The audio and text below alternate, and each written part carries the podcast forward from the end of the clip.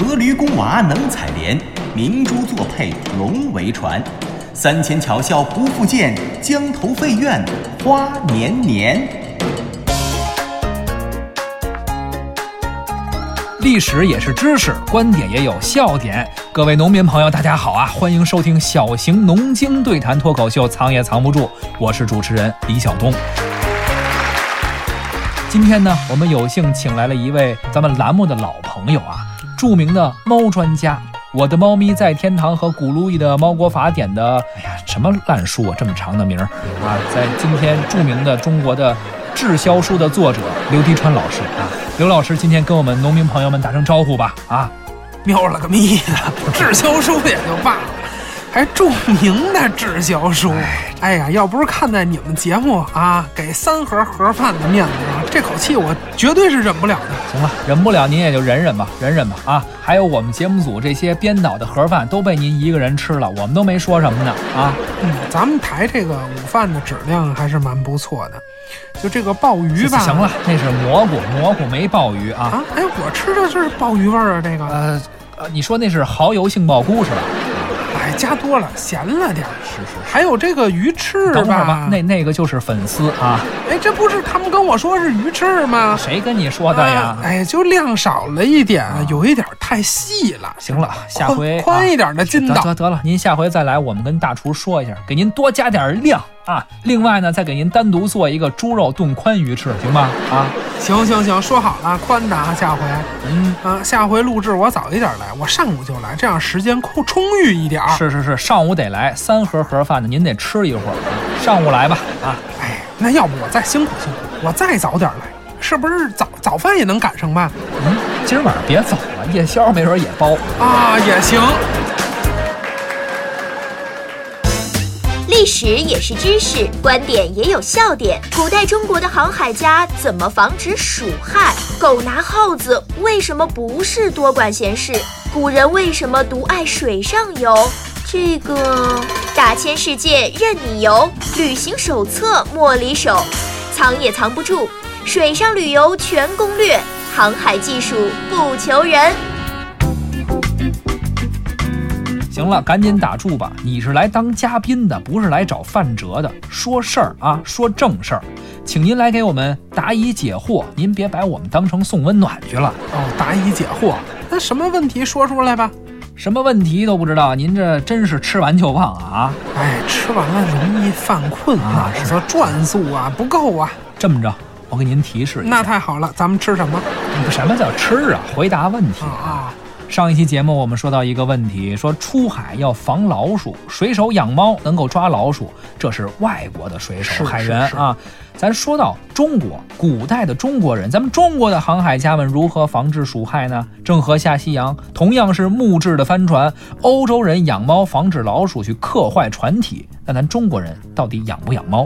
哦，这个问题呀，哎，这个问题问得相当的好，它涉及到中国古代的防鼠历史，以及对猫的驯化历史。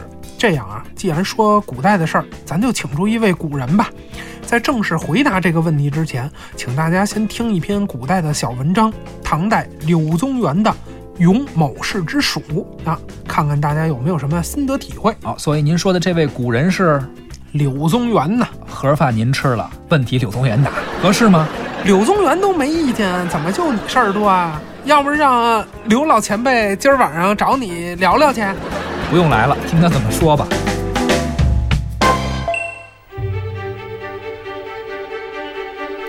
咏某氏之属，柳宗元。拥有某氏者，未日，居忌益甚。以为己生岁之子，鼠子神也。因爱鼠，无畜猫犬，尽同物鸡鼠。仓廪庖厨，悉以自属不问。由是鼠相告，皆来某氏，饱食而无获。某氏事无完器，宜无完衣，饮食大率鼠之余也。昼累累与人兼行，夜则窃啮斗暴。其声万状，不可以寝，终不厌。数岁，某师喜居他州，后人来居，属为泰如故。其人曰：“是阴类，恶物也。盗报尤甚，且何以治世乎哉？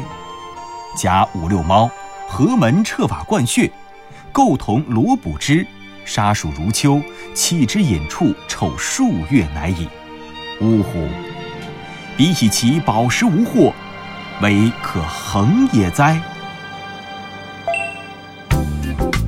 这个故事讲的是什么呢？说的呀是唐朝有个人属鼠的，所以呢他就拿老鼠当做自己的保护神，特别爱护老鼠，从来也不养猫不养狗，而且不光自己不养，还不许别人捕鼠。老鼠要是进了他们家仓库、厨房。他这悉听尊便，从来不管。来来来，各位老鼠，您随便吃，好嘛？是请老鼠吃免费自助餐。于是呢，这个好消息就传到了老鼠王国。哎，老鼠们就传开了，奔走相告，说哪哪哪开了一家免费自助餐啊，有很多的这个猪肉炖宽鱼翅，赶紧去吃啊，等等。随便吃，不光是管饱，而且菜品的质量还很有保证，没有人下毒啊，而且没人跟你抢。你还要给我下毒？太狠！最最重要的是，没有猫，没有老鼠夹子啊！哎呀，还有这美事儿。可不吗？全村的老鼠蜂拥而至，全都跑他们家来了啊！上顿吃自助，下顿还是吃自助，吃完自助还喝下午茶，晚上再来一顿宵夜，然后还不走，第二天还等着吃早饭。哎呀，你说，然后就不断的繁衍后代呀！哎呀，这耳熟啊这句。哎呀，你看看人家对嘉宾多客气。是，老鼠主要是为了多吃点好繁衍后代嘛。啊，好，继续下小老鼠呗。是啊，于是没多长时间呀，这哥们儿家里就没一样完整东西了，全被老鼠。给克了，咬了啊！家具都让老鼠给啃了，就连他自己做饭都是吃老鼠的剩饭，粮仓都被老鼠先挑一遍，他在做饭嘛啊！白天他跟老鼠和平共处，到了晚上老鼠折腾啊，老鼠也开 party，最后他也睡不着觉，睡不好觉。哎，人家倒一点不烦，哎，好嘛，我觉得这应该给这哥们逮起来搞科研，不是？为什么搞科研呀？哎，你这没看出来吗？这看看能不能在他身上研究出一个鼠疫杆菌的疫苗来呀？这家伙天天跟老鼠如此亲密接触，居然也没得鼠疫，这天然抗体吗？这个，嗨，结果呀，数年之后，这哥们儿呢挂了，搬，没有没有，活得好好，人搬家了哦，啊，迁到外地去了。后来呢，有别人说要买他这套二手房，可人家一进门傻眼了，好吗？您这这跟我签合同那哥们儿是骗子吧？他不是户主吧？这户主我看应该是。老鼠啊，那后来呢？后来呢？新搬来这位呢，就弄了五六只猫，另外呢，还用水把老鼠洞给淹了。鼠洞里的老鼠呢，本来是养尊处优的，还哪见过这事儿啊？直接被新来这业主给一锅端了。最终，这些被捕杀的老鼠尸体还被新业主堆积如山，扔到了遥远的地方。据说呀，老鼠这个尸臭啊，好几个月才散去。最后，柳宗元感叹：“呜呼，比以其饱食无祸，唯可恒也哉！”哈哈，吃免费自助餐还能不被套路，那可真是奇了怪了。是啊，柳宗元这个故事写得非常精彩，而且也有很强的文学隐喻。太损了啊！他，这文学隐喻很强。他是隐喻了一些当代的嘉宾吧？反正说的不是我。不过你引出这个故事。除了自省以外，还有什么别的目的吗？这，那我最大的目的就应该是，呃，建议你们应该给嘉宾开自助餐。行了啊，不闹了。好，关键是我们想问呀，你说这故事跟中国古代船上是否养猫防止鼠害有什么关系？当然有关系了。你知道我是研究生态史、分析史，那太知道了。您是一个专门研究各种史的专家嘛？不带重样的。对，不一一介绍了。哎，怎么怎么？闻着那么别扭啊！行，别详细说了啊，就说这故事吧。怎么个隐喻啊？这个故事当中出现了猫抓老鼠的间接记载。这个记载其实，在文献当中，嗯，我们能够看到猫捉老鼠最早的记载，也就是这儿啊。最早的记录，唐朝，柳宗元可是唐朝人。你是说中国人从唐朝开始用猫捕鼠？没错，基本上就真的是从唐朝开始才是这样。今天我们一说到捕鼠啊，一定会想到猫捕鼠，那是狗拿耗子，那叫多管闲事儿啊。哎，不然啊，其实今天我们说狗拿耗子，这叫多管闲事儿。是啊，啊，这是一句俗话。那同样，猫抓耗子，这也是一句俗话。对呀，但实际上啊，猫抓耗子的这句俗话历史不遥远啊，很短暂。狗拿耗子的这个历史其实才很漫长呢。哦，在我们中国古代与老鼠抗争的历史当中，狗抓老鼠的时间远远要长于猫抓老鼠的时间，而且要比这个更早。吕氏春秋土戎篇》里面就有说：“其有善相狗者，临吉买属狗，七年而得，曰是良狗也。”是什么意思呢？就是说齐国有人啊，特别善于相狗啊，就是看这狗的品种啊好坏呀，对，专家嘛，嗯，对对对。然后呢，说邻居就买了一条属狗。什么是属狗呢？属狗就是专门用来捕鼠的狗，所以可见啊。至少晚至春秋战国时期，中国人是训练狗来捕鼠的，而不是猫。哦，其实同样的证据啊，不仅仅是文献，文物也有。在四川省三台县的七江岩墓啊，它的墓葬当中就有一块这个砖雕，这个砖雕上就刻了一个属狗的形象。这个属狗长得什么样呢？就是一双炯炯有神的眼睛，还有那个尖尖的这么一个。狗嘴，嗯，那我们之所以判断它就是文献当中记载的属狗啊，坐实了属狗的身份，是为什么呢？就是因为它的嘴里叼着一只肥大的老鼠。属狗，这个网上还能不能看到相关的图片？嗯，网上可能不一定能搜得到。那我回头给你看看，我这个论文里有啊，到时候我给你发过去。您也可以关注一下我们的微信号嘛。藏也藏不住。如果我们微信号还开，我一定争取传上去。行，到时候你传上来，我们也上微信公众号上开个眼啊，看看两千年前专业多管闲事的属狗究竟长什么样。其实啊，属狗的记载或者类似的表述，在两汉的时候还有很多啊，这个我就不一一列举了。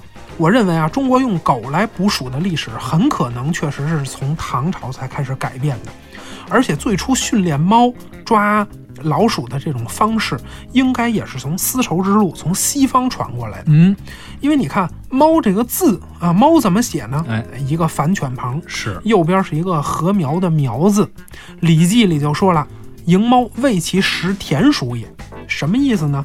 这个猫不是说迎接一只猫来为了它能够捕食田鼠，而是说为了迎接猫神啊来对付田鼠。也就是说，猫在古代中国不管家属，而只是为了捕捉田鼠。是，这说明吃田鼠的猫它不能是人养的，而是野生的。人是不养猫的。明白了。那唐朝以后呢？中国人就开始养猫来代替狗，用猫来抓老鼠了。嗯，反正呢是说有这么一个趋势，但在古代这绝对不能是主流。在中国古代，在防鼠这个方面啊。比欧洲就要先进很多了。当然了，不光是防鼠，在整个人类的古代史当中，中国的文明程度啊、科技发展水平啊，那都远远高于同时期的欧洲。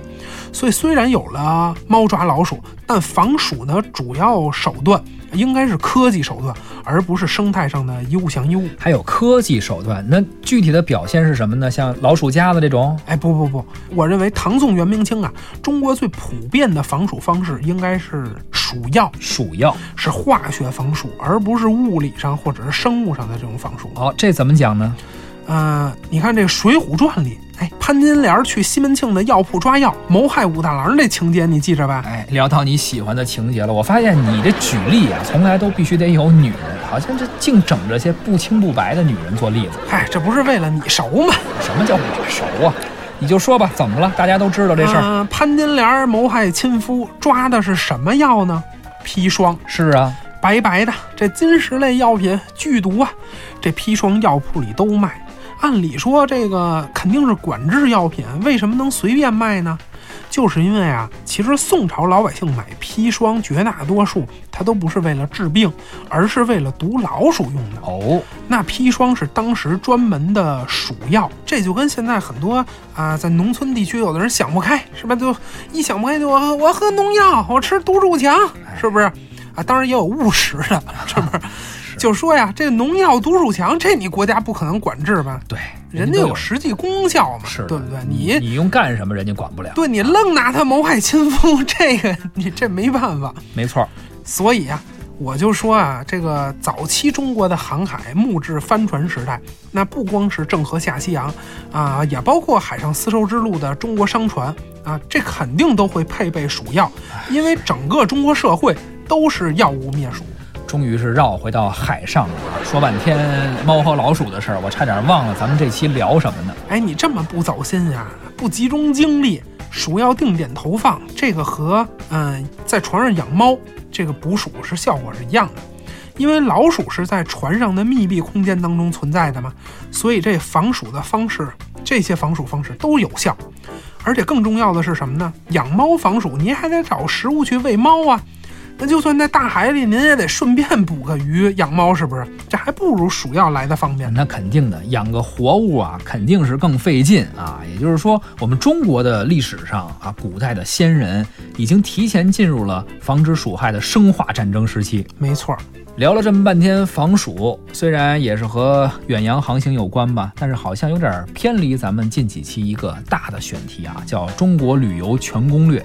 你看之前咱们说马，也说了车，现在应该聊船呀，不能光说猫和老鼠的事儿啊啊，也不能光说海洋军事那些事儿，对不对？嗨，咱这不是包罗万象吗？想说什么说什么。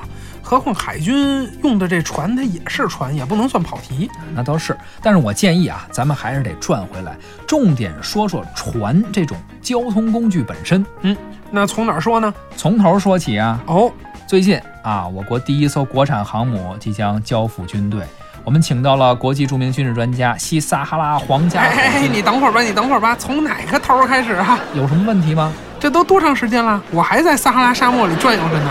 这个好不容易爬出来，你恨不得我渴死是吗？没完没了了啊！那依你的意思是，哎呀，赶快回归历史，聊聊古代人选择的交通工具——船啊！行，从古至今啊，我们如果说要出门远行，大概只有三种办法：要么在地上走啊，骑马也好，马车也罢，火车也好，开车也罢；要么您就上天坐飞机，或者就下水。坐船。是，现在咱们中国人出门啊，首先选的可能是高铁，当然了，也有公交。您这近近道和远道不一样啊。是，这高铁远道真的是很方便，速度快，而且关键比飞机呀，它准点呢。可是古人不行啊。之前咱们讲了车马，车马是古代人陆路交通的一个首选工具。对，但其实，在历史上啊，古人只要能走水路。他就算稍微绕点远，也不是特别愿意走陆路啊，还是愿意走水路。哎，这是为什么呢？你想啊，一方面，特别是隋唐以后，大运河开通，连接南北，租船的服务特别发达。哦，这是好买票吗？哎，但是呢，也还有另外一个问题，就是坐车骑马，你难保是翻山越岭啊，危险不危险先放一边。无论是骑马还是坐车。你这，路上颠的屁股疼啊！而且你每天得住店，这每天晚上啊，你不得把车上拉那么多东西都翻出来搬来搬去的，太麻烦了啊！这倒是，坐个船啊，那直接就睡在船上，还省电钱。是，而且我们之前说了，古人出门，商人不算，这书生文化人的比例很高。呃，文化人嘛，就好个舞文弄墨的，坐船走。一边赶路，还能一边欣赏一下风景，多么惬意！这就跟今天咱们有钱人买个游艇一样，坐着这大游艇，吃着海鲜多痛快！哎，我麻烦你别提游艇。这游艇，我跟你说呀，真的，我在您眼里那游艇太随意了，脚踏船都算游艇了。怎么了？怎么了？对于古人来说，重要的不是什么船，重要的是环境好，心情好。老话说得好吗？只要心情好，澡盆都是游艇啊！没听说过，还不如脚踏船呢。旅游本身就是一种心境啊，是为了散心。甭管什么交通工具，只要开心就好。哎，虽说你刚才说的那些都是胡说八道吧，但道理是这么个道理。就是，何为旅游？说到这儿，我想起一个词儿哦。你看，咱们这几期节目聊的都是旅游，是旅游这个词儿啊，我们一点都不陌生。但是你知道它怎么来的吗？这个咱还真没研究过啊，但是应该挺早就有了吧？是，这出自南北朝时期的一首诗，作者叫沈约。哎，一看人这名起的就好，单名一个约字，就是约不约呀？不就出去旅游吗？啊，你是这么理解的？哎，多形象啊！行了，别捣乱。诗的题目叫《悲哉行》。哦，这样啊，咱们既然一直聊旅游，也听听这首诗吧，看看“旅游”一词究竟是怎么来的。行，沈约《悲哉行》。《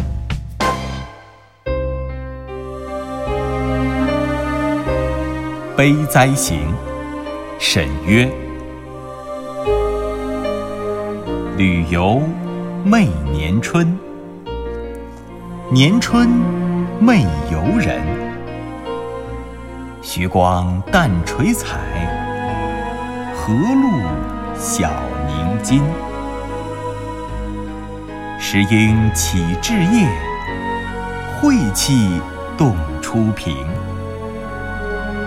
一朝祖救国，万里隔良辰。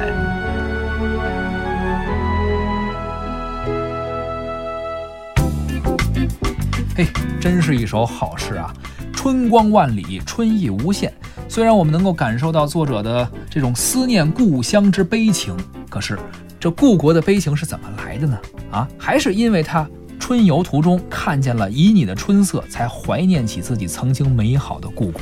是旅游每年春，这诗中一上来就用了“旅游”这俩字啊，就是欣赏美景。原来是从这儿来的。你说坐车赶路，再怎么着，这感觉也是赶路啊。那可不，咱坐船就不一样了，坐船真是太惬意了。哎，其实惬意的行船这种旅游方式啊，我觉得用旅游啊，有时候不如用观光。你看咱们平时一说出去玩啊，想到的词儿就叫旅游，可是，在咱们宝岛台湾，人家就不叫旅游，他们叫观光，哎，也挺形象，是不是？是。说到观光这词儿啊，其实它比旅游这个词儿更古老。哦，出自于《易经》，观国之光，利用宾于王。那这个更古老了。是啊，确实啊，如果是徜徉在春江之内，无论是江中行船，还是汀舟小憩，真的是美不胜收，惬意无比呀。所以古人特别会享受。而且你看“旅”这个字，早在周代时候就有使用了。当时说商旅，《易经》中还有一卦叫旅卦，就是专门给旅人用的。嗯，而且“游”这个字啊，就好像在水中漂浮一样，无所束缚，和走水路还真有些暗合。是古代的生活节奏不像咱们现在这么快，嗯，走水路的确是欣赏美景的最好的方式了。当时人只要能走水路，就一定会首选水路，除非是水路受到天气啊、水流的影响等等影响人们出行了，人们才会上岸改换陆路继续前行。你看，同样是坐船，咱们中国古人啊，相比欧洲大航海时代、帆船时代的这个海军，对不对？那幸福的不知道有多少了。哎，不对呀。你说欧洲大航海那么苦，是因为人家出海，咱们中国古代水上出游那是在游玩，那当然不一样，这没有可比性啊。是。主要原因啊，确实不是因为我们有什么食物保障的黑科技，主要是因为海军是在大海里航行，而且经常会跨大洲，是横跨大西洋吗？是这横跨大西洋没有必要的补给，但咱们说中国的这个船运哈，嗯，主要是内河航运为主，别管是长江还是京杭运河嘛。或许坐上船，您从这个湖北的襄阳啊、荆州，那想来北京，那这个漂得漂好几个月，但是沿途您可以走走停停。啊，每走上个几十公里，准有一服务区。是，所以说这主要是海运和内河航运的区别哈。而且大家都知道，中国古代，特别是宋朝以后，经济重心南移，长江流域、长江中下游地区的主航道两岸经济都非常发达，是水陆码头非常多呀。那只要有码头的地方，就有人家，就有商贾。到了湖北，咱可以吃武昌鱼；到南京，咱可以吃盐水鸭；到了扬州，还可以吃蟹粉狮子头。对了，路上还有阳澄湖大闸蟹、上海小笼包、盱眙的小龙虾等等。停停停，这一路啊，等等吧，等等。哎，我看你这样的真不适合穿越到中国古代坐船旅游。怎么了？哎，给你发配到十九世纪的英国海军啊，英国皇家海军当水手。哎，皇家的，哎，都比你在这个明朝坐船旅游合适。当水手，顶多您就上吐下泻、营养不良，下了船您还能活命。这要是让您坐船旅游，你这还没走上京杭运河呢，光在长江边走半个月，活活就能给你撑死。撑死也比饿死强啊！再说了，我这么好交朋友啊，我坐船游江南，吃吃喝喝的，我能自己去吗？哦，我点那么一大桌子菜，能一个人吃吗？那你还想？我当然得邀请三五好友吟诗作画，一同赏江景，一同尝美食。哎呀，那咱说好了，是你买单吗？那我真是受宠若惊了。等会儿您先别着急客气，我说邀请你了吗？不是。咱俩这关系好，我本身就晕船，而且吃这么多东西，我再一看你，那我这这些好东西我不都得吐了糟践了？合着因为我吐的是？再者说了，我请那么多朋友，那都是来吟诗作画的，你来干嘛呀？这吟诗作画，那你更得请我了。也得给你这聚会提高一下审美的标准。你快歇会儿。我这样的诗人你都不请？你还诗人呢啊？您快从水里出来晾干了，咱俩再说话。哪个诗啊？再者说了，我用你给我提升审美吗？啊，你还吟诗作画？我告诉你，我邀请这几位往船上一坐，你都不好意思往这边看。哎呦，你就吹吧，你还别不信，咱听听啊，我让你听一听，我这船上都请了谁。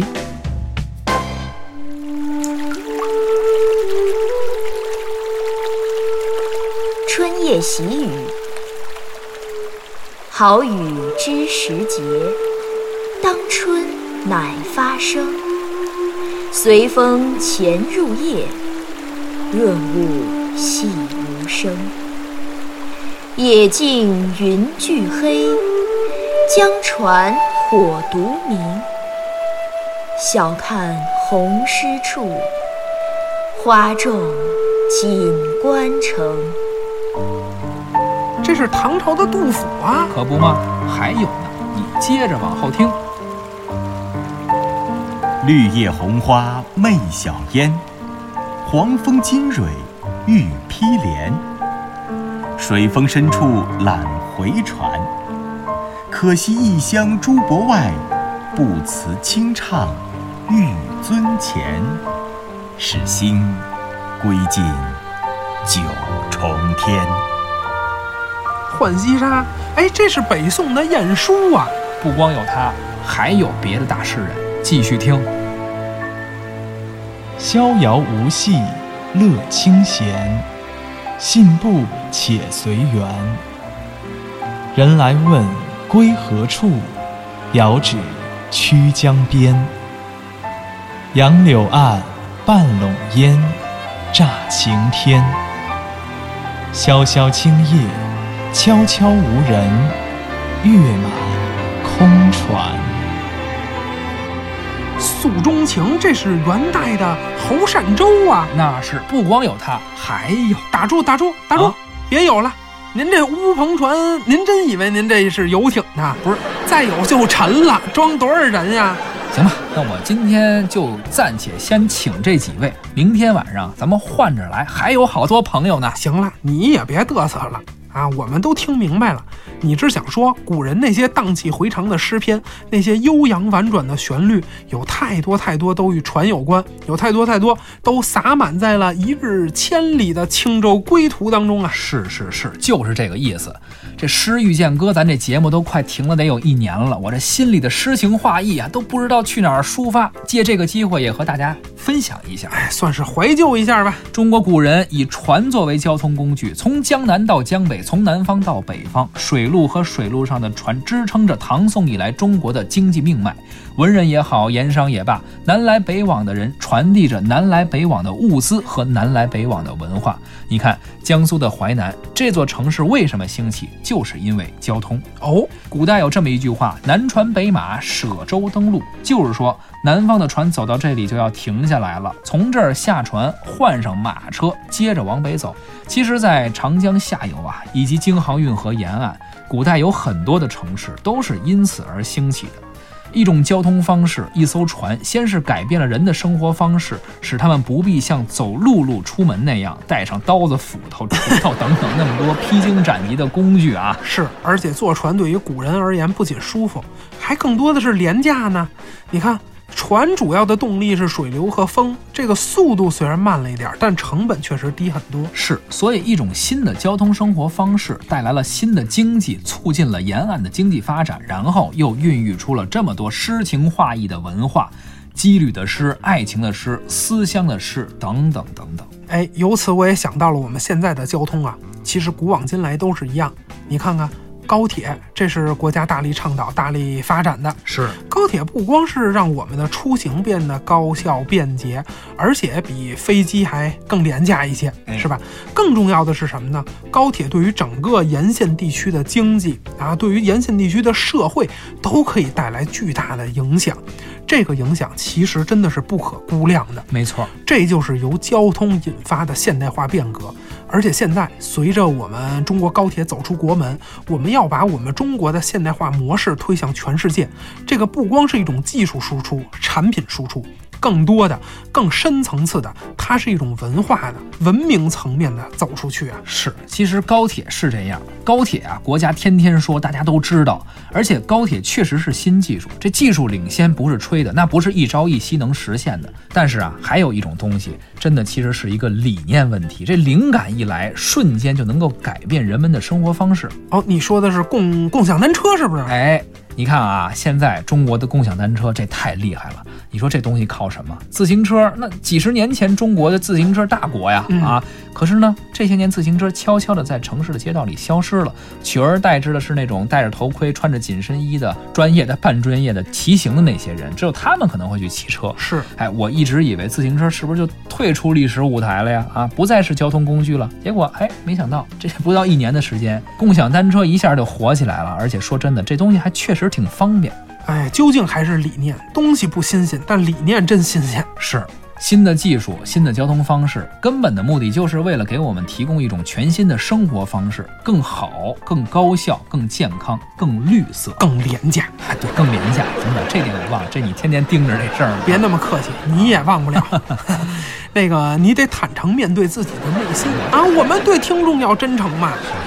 但与此同时呢，一个新鲜事物出现之时啊，它也可能会有很多问题。比如刚刚说到的共享单车，刚出现的时候就有很多什么乱停乱放的问题，包括恶意损坏的问题，这就曾经出现过。是，还需要进一步完善管理。啊，完善整个流程嘛，包括这些做共享单车的企业，你也不能只想着说怎么能尽快的跑马圈地，在提供产品的同时，抢占市场份额的同时，也要提供好相应的服务。没错。行了，今天呢，关于船，关于交通和人们生活方式的改变，咱们先聊到这儿。如果您对我们的节目感兴趣的话，可以关注微信公众号“藏也藏不住”，或者下载中央人民广播电台的官方音频客户端“中国广播 APP”，收听我们更多往期节目。小东和滴川代表我们的节目演播，贾楠、张倩、陆凯，感谢您的收听，咱们下期再会，再会。哎，终于录完了，这盒饭到没到啊？是不是该开饭了？您这刚几点呀？就记着吃了，中午刚吃完，这才下午又吃。哎，我说你们这节目组，哎，不给准备下午茶吗？我告诉你啊，刘迪川，你要再这样，明天我们真换专家了。都是专家，我好歹挑一饭量小，经费本来就紧张，您这一来就吃啊喝呀。这话说，我不是寻思你们农业节目这不差粮食，那也盯不住你这吃法呀。哎，说正事儿啊，我跟你说个正事儿啊啊，还有正事儿呢。咱们最近老是聊猫，我呀还真挺想养只猫的。哎，你跟我去宠物店看看，给我参谋参谋，你这方面是专家呀。开什么玩笑呢，小东老师，咱俩这关系，你要想养猫，还能让你上外头买去吗？传出去啊，我刘迪川成什么人了？白当猫专家了，白写那么多啊著名的滞销书了。行了行了，盒饭啊，管够。你是说我不用买，不用花钱，你能给我顺来一只？我干嘛呀？我偷啊！我送你一只就是了。哦，我就知道您是研究猫，您合着还卖猫啊？不卖，那我研究猫，我不得养猫吗？那没有猫，我研究谁呀？啊，那您都养什么品种啊？嗯，反正主流的品种我都有。哎呦，我觉得英国短毛猫特别可爱，哎，好多猫粮都是它的照片，哎，我觉得这这我，嗯，英短啊，这个确实是不错。你知道，嗯，英短在二战期间啊，就这个前前后后差一点就灭绝了。哎呦，一直一度以为都灭绝了。现在我们看到的英短，就二战时期就整个英国只有几十只，今天所有的英短都是那几十只繁育出来的，险些就灭绝了。太珍贵，太珍贵曾经比大熊猫都珍贵呢。那这。能送我一只吗？嗯，我想这这英短，哎，我我跟你说，这英短虽然它曾经很珍贵，但是纯纯种的这个标准灰嘛，灰了吧唧的，这有什么可看的呀？这不好看，要不银渐层不好看。你不是你挑个别的，你是不是抠？你咱这关系那是钱的事儿吗？我是说这猫颜色多单一，单一不好看。这么着，嗯，要不然我来一那美短，就那。灰白相间那个，像个小豹子似的，这品种挺可爱的，你有没有啊？那当然有了，这美短最多啦。这美短啊，是非常的，嗯，普及化很高的一个猫种了。是是啊，这在美国特别的多。是啊，这包括你知道，就是嗯，很多猫和美短杂交也会出现新的物种吗？比如说，我我不管别的物种了，就这美短，能不能送我一只啊？不是。我觉得有一问题，这美短不太适合你，为什么呢？因为美短啊，它比较独立，它不粘人，它相对的不太爱理人。再说了，养美短的人太多了，俗啊！你这么有个性的一个人，我岂能看你这么随波逐流下去？为我着想还是？那那当然了。那这么着吧，嗯，要不然，哎，我看那加菲猫也不错，哎，这我能不能？小时候看动画片，我特喜欢。啊，加菲猫，这个我能不能？啊，加菲猫，我跟你说，它是怎么回事啊？它是欧洲的异国短毛猫和这美短杂交出来的，杂交猫变成了哎加加菲猫，又有这动画片，所以大家都知道了。甭管是哪国的吧，就这加菲猫。我来一个，你你送我一个行不行？就这个，就要这个。加菲猫有大问题，我跟你说，加菲猫可不行，太胖，不是有，因为它刚才不是说在自然界当中没有，这纯人工选择的，这很容易出问题。再说那体型，你这么苗条，不般配。我又不找对象，我就养只猫，怎么还这么多事儿呢？哎，你以为呢？养猫不比找对象那个省心，你得选合适的猫粮吧。你得准备猫砂吧，你得铲猫屎吧，要不怎么叫铲屎官呢？什么有的时候你哄猫玩还得买玩具，关键你还得打疫苗，完了生病了还得看病，又花时间又费钱。行行行，你得费不少心。行了行了行了，这么麻烦，哎呀，我本来以为买一猫往那一放就行了。你说美的米那是招财猫旺财不成啊，英系也不成，那我也甭挑了。这么着吧，你给我推荐一个省事儿的、省心的，行不行？哦，小东老师，我觉得那些俗了吧唧的确实不适合你，对吧？包括什么苏格兰折耳猫啊、俄罗斯蓝猫啊、孟加拉豹猫啊、非洲猫啊，甭说这个了，你就直接说吧。哎，挑一我能养的吧。啊，我觉得你适合养。哎，有一个日系猫，哦，省心又省钱，很适合你吗？日系猫，我我怎么没听说过？日系叫什么名啊？日系猫很洋气吗？叫那的那个什么哆哆啦 A 梦，哆啦 A 梦，哆啦 A 梦，对对，什么猫啊？哆啦 A 梦，哆啦 A 梦。哆啦 A 梦，您让我养一机器猫啊？哦，这是中文名哈。啊，这倒确实省心，还省事儿。变大变小变漂亮，还要变个都是漫画、巧克力和玩具的家。如果我有机器猫，我要叫它小叮当，竹蜻蜓和时光。